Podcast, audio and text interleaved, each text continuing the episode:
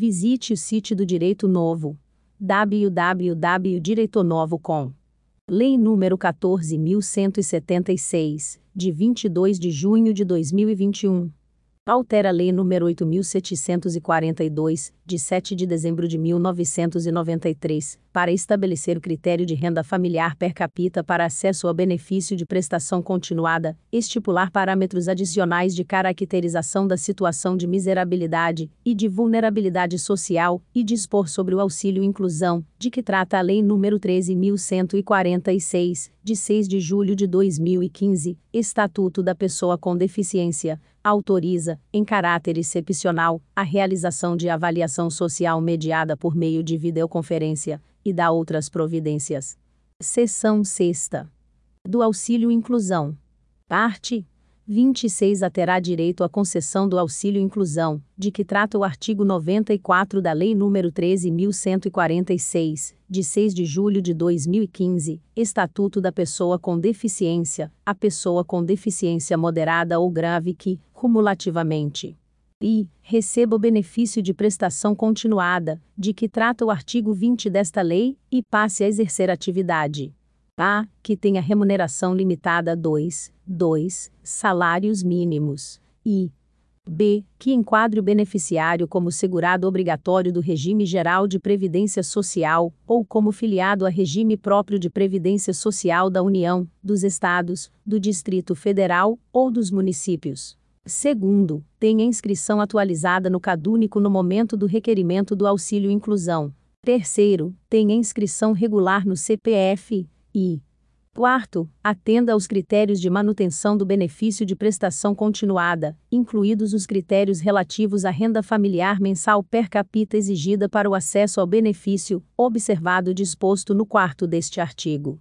Primeiro, o auxílio inclusão poderá ainda ser concedido, nos termos do inciso I do caput deste artigo, mediante requerimento e sem retroatividade no pagamento, ao beneficiário e que tenha recebido o benefício de prestação continuada nos 5, 5 anos imediatamente anteriores ao exercício da atividade remunerada, e segundo, que tenha tido benefício suspenso nos termos do artigo 21A desta lei segundo o valor do auxílio inclusão percebido por um membro da família, não será considerado no cálculo da renda familiar mensal per capita, de que trata o inciso 4 do caput deste artigo, para fins de concessão e de manutenção de outro auxílio inclusão no âmbito do mesmo grupo familiar. Terceiro, valor do auxílio inclusão e o da remuneração do beneficiário do auxílio inclusão, de que trata a linha do inciso e do caput deste artigo percebidos por um membro da família, não serão considerados no cálculo da renda familiar mensal per capita, de que tratam os terceiro e 11 a do artigo 20 desta lei para fins de manutenção de benefício de prestação continuada concedido anteriormente a outra pessoa do mesmo grupo familiar Quarto, para fins de cálculo da renda familiar per capita, de que trata o inciso 4 do caput deste artigo, serão desconsideradas. E as remunerações obtidas pelo requerente em decorrência de exercício de atividade laboral, desde que o total recebido no mês seja igual ou inferior a 2, 2 salários mínimos. E Segundo, as rendas oriundas dos rendimentos decorrentes de estágio supervisionado e de aprendizagem. Parte 26b. O auxílio inclusão será devido a partir da data do requerimento e o seu valor corresponderá a 50%, 50% do valor do benefício de prestação continuada em vigor. Parágrafo único. Ao requerer o auxílio inclusão, o beneficiário autorizará a suspensão do benefício de prestação continuada, nos termos do artigo 21A desta lei. Parte 26C o pagamento do auxílio inclusão não será acumulado com o pagamento de I, benefício de prestação continuada, de que trata o artigo 20 desta lei. Segundo, prestações a título de aposentadoria, de pensões ou de benefícios por incapacidade pagos por qualquer regime de previdência social, ou terceiro, seguro-desemprego. Parte 26D. O pagamento do auxílio inclusão cessará na hipótese de o beneficiário e deixar de atender aos critérios de manutenção do benefício de prestação continuada, ou segundo, deixar de atender aos critérios de concessão do auxílio inclusão. Parágrafo único. Ato do Poder Executivo Federal disporá sobre o procedimento de verificação dos critérios de manutenção e de revisão do auxílio inclusão. Parte 26 é o auxílio inclusão, não está sujeito a desconto de qualquer contribuição e não gera direito a pagamento de abono anual. Parte 26F compete ao Ministério da Cidadania a gestão do auxílio inclusão e ao INSS a sua operacionalização e pagamento. Parte 26G As despesas decorrentes do pagamento do auxílio inclusão correrão à conta do orçamento do Ministério da Cidadania.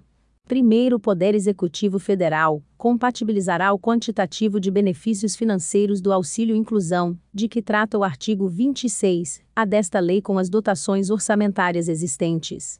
Segundo o regulamento, indicará o órgão do Poder Executivo responsável por avaliar os impactos da concessão do auxílio inclusão na participação no mercado de trabalho, na redução de desigualdades e no exercício dos direitos e liberdades fundamentais das pessoas com deficiência, nos termos do 16 do artigo 37 da Constituição Federal.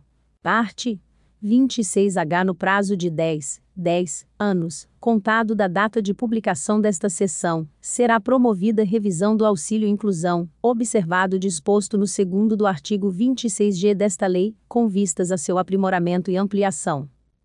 Parte Terceiro, para avaliação da deficiência que justifica o acesso, a manutenção e a revisão do benefício de prestação continuada, de que trata o artigo 20 da Lei nº 8.742, de 7 de dezembro de 1993, fica o Instituto Nacional do Seguro Social, INSS, autorizado a adotar as seguintes medidas excepcionais, até 31 de dezembro de 2021 e realização da avaliação social, de que tratam o sexto do artigo 20 e o artigo 40b da Lei nº 8.742, de 7 de dezembro de 1993, por meio de videoconferência, e Segundo, concessão ou manutenção do benefício de prestação continuada aplicado padrão médio avaliação social, que compõe a avaliação da deficiência, de que trata o sexto do artigo 20 da Lei nº 8.742, de 7 de dezembro de 1993, desde que tenha sido realizada a avaliação médica e constatado o impedimento de longo prazo. Primeiro é vedada a utilização da medida prevista no inciso 2 do caput deste artigo para indeferimento de requerimentos ou para cessação de benefícios. Segundo os requisitos para aplicação das medidas previstas no caput deste artigo, serão definidos em ato conjunto do Ministério da Cidadania, da Secretaria Especial de Previdência e Trabalho do Ministério da Economia e do INSS. Terceiro prazo de aplicação das medidas previstas no caput deste artigo poderá ser prorrogado mediante ato conjunto do Ministério da Cidadania, da Secretaria Especial de Previdência e Trabalho do Ministério da Economia e do INSS. Parte Quarto INSS e a empresa de tecnologia e informações da Previdência, Dataprev, adotarão as medidas necessárias à operacionalização das alterações promovidas por esta lei.